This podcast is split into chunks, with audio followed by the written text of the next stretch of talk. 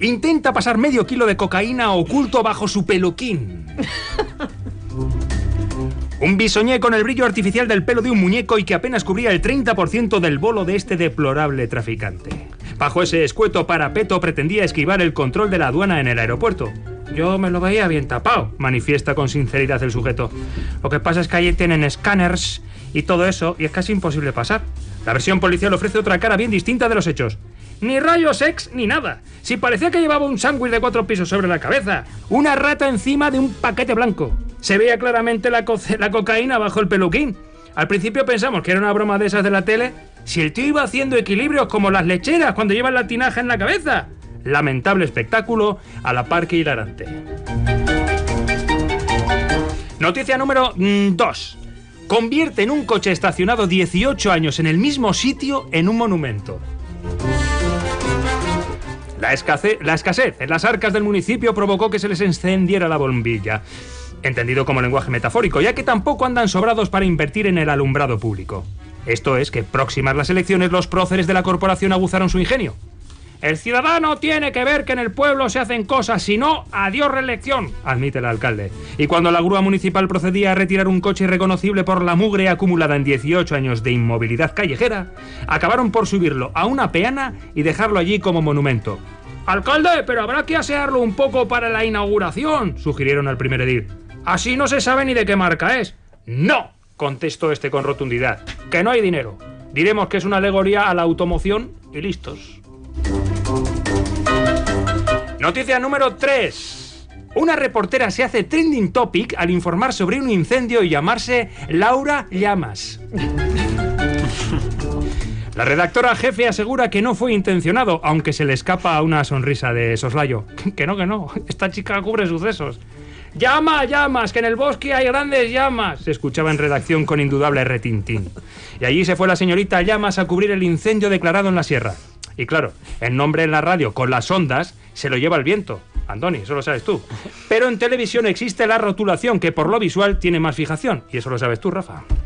Y en, un y en un momento, la señorita Llamas, que informaba de la evolución de las llamas que incendiaban el bosque, incendió también las redes sociales. Mucho cachondeo, memes y gifs por la coincidencia. Entre tanto, la señorita Llamas describía el proceso de extinción de las llamas con profesionalidad. Finalmente, llamas extinguidas y llamas, por su labor, con alabanzas merecidas. Noticia número 4. Un ladrón se queda atrapado en un súper porque no sabía que cerraba mediodía.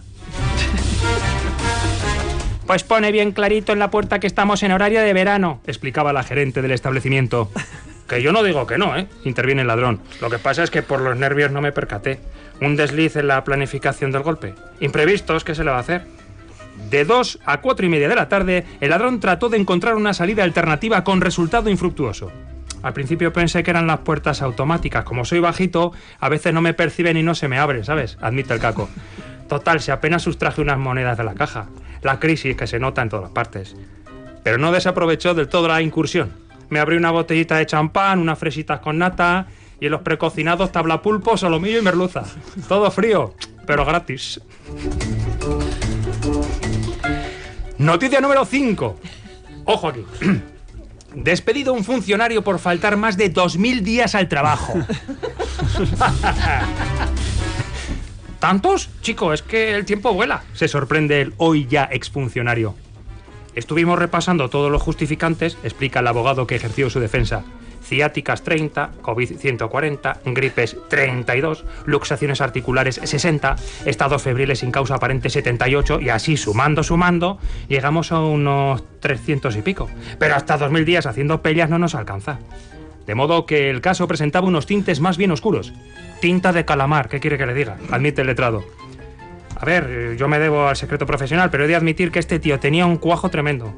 Era de esos que llegaba al trabajo y luego nunca estaba en su mesa, relata una compañera. ¿Dónde está Suárez? Se oía por los pasillos. Y Suárez también en el baño. Ahora en su casa. Bueno, o ve a saber dónde. Lo cierto es que a Suárez, el rey del escaqueo, ya no se le verá en la oficina de funcionario. Algo que tampoco será nuevo. Y noticia número 6. Hoteles de lujo incorporan socorristas en sus bañeras.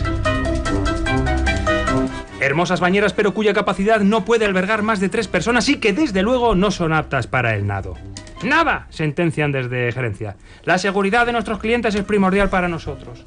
Con varios edificios en Las Vegas de los Estados Unidos, esta cadena hotelera quiere diferenciarse de la competencia de este modo tan peculiar. La distinción está en los pequeños matices, aseguran. No precisamente pequeños, pues los socorristas incorporados en las bañeras de las habitaciones son unos bigardos culturistas de gimnasio que invitan al ahogo para que te hagan una intervención. ¿Qué opinan algunos clientes al respecto? Ah, yo muy bien, afirma la manchega Ludivina, que celebra sus bodas de oro. Vaya chavalotes, así me siento. Así me siento mucho más segura en la bañera. Y yo, eh, y yo, subraya José Luis, el marido. Menudos Hércules. Estivale Ruiz Azúa, intenta pasar medio kilo de cocaína oculto bajo su peluquín. ¿Tú qué La crees? número uno también nos dicen, ¿eh? ¿Esa es? Yo me lo creo. Esa te la crees. ¿Convierte en un coche estacionado de 18 años en el mismo sitio en un monumento? Eso puede ser perfectamente. Una reportera se hace trending topic al informar sobre un incendio y llamarse Laura Llamas. es que a veces los hombres son muy crueles. Mm. ¿Un ladrón se queda atrapado en un súper porque no sabía que cerraba a mediodía? A ver. Ahí, cuidado ahí, cuidado, ¿eh? eh. Dime la siguiente. ¿Despedido un funcionario por faltar más de 2.000 días al trabajo? Esto es verdadero. Hoteles de lujo incorporan socorristas en sus bañeras. Yo creo que esta es la falsa. Esa es la falsa. Sí. Bueno, amigos, pues todas Vamos son. ver, ¿eh? to- hoy, os he, la- hoy le he jugado a todos. Lo sabíais, ¿verdad? ¿Y son todas falsas? Hoy os la he jugado a todos. Son todas verdaderas. Ahí os quedáis con una cara, ¿eh? Todas falsas pero todas verdaderas. Eh, no, es mentira la de la bañera, hombre. Ah, Ah, hoteles de lujo ¿eh? incorporan eh, socorristas en sus bañeras, pues. ¿Y lo del ladrón dónde, dónde lo has visto?